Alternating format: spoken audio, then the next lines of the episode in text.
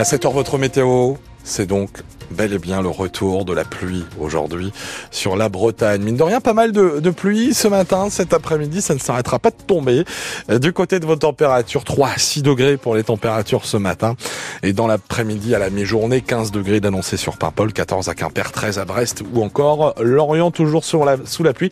On détaillera tout ça après l'info tout de suite. Avec vous, Delphine Gaucho, bonjour. Bonjour Baptiste, bonjour à tous. Les parents d'élèves et les enseignants mobilisés un peu partout en Bretagne contre le projet de, de carte scolaire. Oui, dans le Finistère, par exemple, un rassemblement est organisé par quasiment l'ensemble des syndicats euh, devant la direction académique de Quimper à 11h. Elle doit valider ou ajuster la carte scolaire de la rentrée qui pour le moment prévoit 67 fermetures de classes contre seulement 18 ouvertures. Une saignée, euh, dénonce l'intersyndicale. Euh, dans les Côtes d'Armor, manifestation également aujourd'hui devant l'inspection académique de Saint-Brieuc. 45 classes menacées, dont celle de Tréfrin, près de Carré, où les parents occupent l'école publique de la commune de 500 habitants depuis hier. Reportage de Léo Rosé.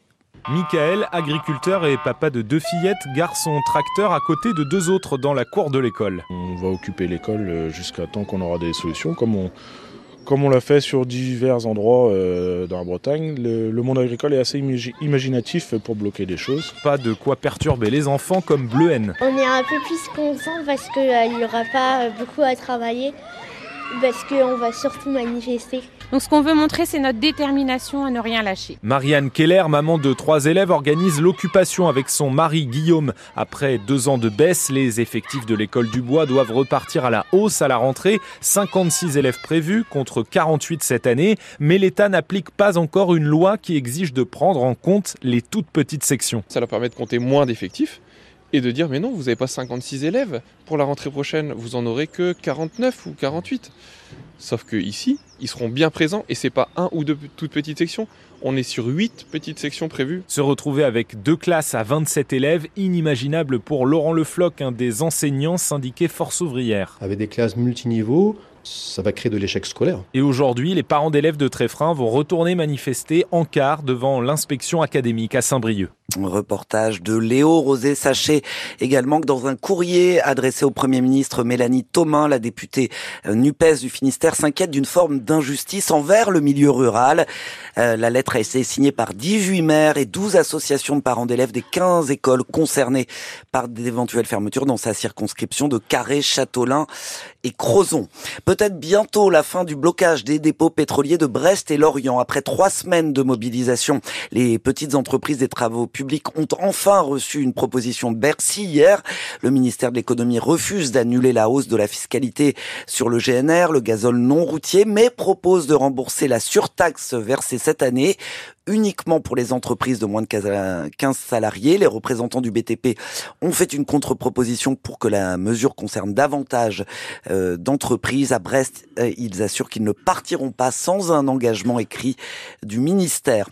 L'eau risque encore de déborder dans le centre-ville de Quimper ce matin. Dernier jour des grandes marées. Hier, à l'aube, la mairie a relevé 40 euh, cm d'eau rue René Madec. Les, les quais ont également été inondés par des remontées d'eau fluviale. Aujourd'hui, les coefficients sont un peu moins élevés, 107 contre 110 hier. Et lui est soupçonné d'avoir ruiné une soixantaine de, personnes âgées. Oui, le procès euh, d'un jeune chef d'entreprise s'est ouvert hier devant le tribunal correctionnel de Saint-Brieuc. Il est jugé pour des soupçons donc d'escroquerie de plus d'un million d'euros au préjudice de 62 personnes âgées de plus de 70 ans.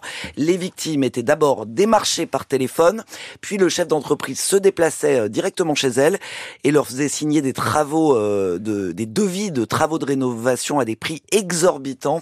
Compte rendu d'audience signé Joanne Moison. Est-ce que vous voyez des points communs entre toutes les victimes, monsieur? Non. Moi, je constate que ce sont toutes des personnes âgées. 83, 86, 87, 90 ans. Comment l'expliquez-vous? Si je peux me permettre, madame, elles ont été démarchées par téléphone. En journée, la semaine, effectivement, dans ces créneaux horaires, bien souvent, ce sont des retraités qui répondent. Moi, je n'y peux rien. À la barre, le jeune prévenu âgé de 28 ans qui roulait en Lamborghini affiche une assurance déconcertante. Il cherche lui-même les réponses dans les dossiers que lui tendent ses avocats. Vous facturez à des clients un capteur CO2 8000 euros alors que vous l'avez acheté 20 euros sur Internet. Ah bah ça c'est le commerce, madame, liberté des prix. Euh, moi, si mon boulanger me vendait ma baguette 800 euros, je pense que je ferais un peu la tête, ironise la présidente du tribunal.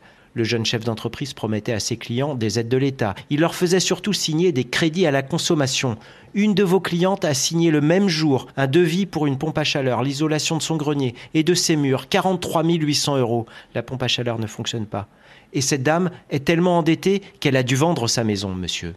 Joanne Moison pour ce récit d'audience suite et fin du procès aujourd'hui avec euh, les plaidoiries des avocats des, des, victimes, puis de la défense et les réquisitions euh, du procureur. Deux exploitants euh, du cirque Zavata condamnés hier en leur absence à six mois de prison avec sursis par le tribunal correctionnel de Vannes, cette fois pour mauvais traitement à animaux. En juillet 2019, leur cirque avait été surpris par une association de défense des animaux sauvages en possession de trois lions à Douarnenez notamment, des félins qui ne quittaient jamais les 15 mètres carrés de leur cage dans un camion et ne participaient même pas au spectacle. En avant Guingamp et le maire de la ville attendent des excuses après des propos qualifiés de scandaleux. Ça s'est passé samedi pendant la retransmission du match de D1 féminine. Un technicien de FFF TV a tenu des propos pour le moins grossiers. On va vous épargner euh, ces propos à l'encontre de Guingamp parce que euh, le matériel du technicien était en train de prendre l'eau à cause de la pluie. La vidéo qui a été mise en ligne sur les réseaux sociaux est devenue virale avec euh, un million de vues. Le club et la ville de Guingamp ont écrit hier à la Fédération française de football pour que ce technicien ne soit plus missionné pour filmer les matchs d'en avant. Il est 7h06, que va devenir le plan euh, Ecofito? Ce plan qui vise à réduire les pesticides en France d'ici 2030, mais que le gouvernement a mis en pause pour calmer la colère des agriculteurs. Le sujet était au cœur d'une réunion hier au ministère de l'Agriculture avec des représentants du monde agricole et des ONG environnementales, sauf que ces dernières ont claqué la porte au bout de quelques minutes en total désaccord avec les intentions du gouvernement. Les représentants de ces, de ces associations sont sortis de la réunion dépités mais pas surpris, Guillaume Fariol. L'invitation envoyée dans le week-end avait déjà échauffé les esprits. On a d'abord été convainqués euh, il y a 48 heures à peu près, donc c'est quand même un peu cavalier. Jean-Marc Laloze, représentant de France Nature Environnement. Il n'y avait pas d'ordre du jour, on n'avait pas le temps de réfléchir à nos propositions, donc ça c'est pas acceptable. Mais les ONG sont surtout en désaccord avec le probable changement d'indicateur pour mesurer l'usage des pesticides. L'actuel se concentre sur la quantité totale de substances. Il pourrait être remplacé par un indicateur européen. Lui distingue les pesticides pesticides les plus dangereux des autres.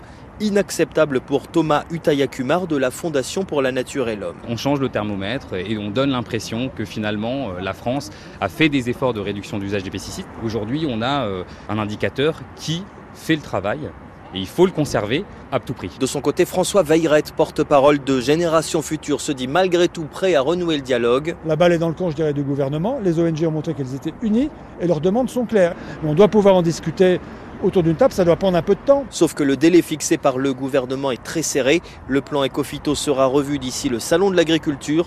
Il débute dans 11 jours. Et justement, avant le début du salon de l'agriculture qui a été fixé par les syndicats agricoles comme une sorte de date butoir pour mettre en œuvre les mesures gouvernementales, et eh bien le Premier ministre reçoit cet après-midi la FNSEA et les jeunes agriculteurs. Et demain, Emmanuel Macron va, lui, pour la première fois depuis le début de la crise agricole, rencontrer la Confédération paysanne et la coordination rurale. Un petit mot des volleyeuses de Quimper. Euh, elles disputent ce soir les quarts de finale de la Coupe de France à 20h à la Halle des Sports. Le Quimper Volley reçoit les Mosellanes de Terville-Florent équipe du milieu de tableau en championnat. Les volleyeuses de Quimper qui se dirigent tout droit vers la relégation en Liga féminine.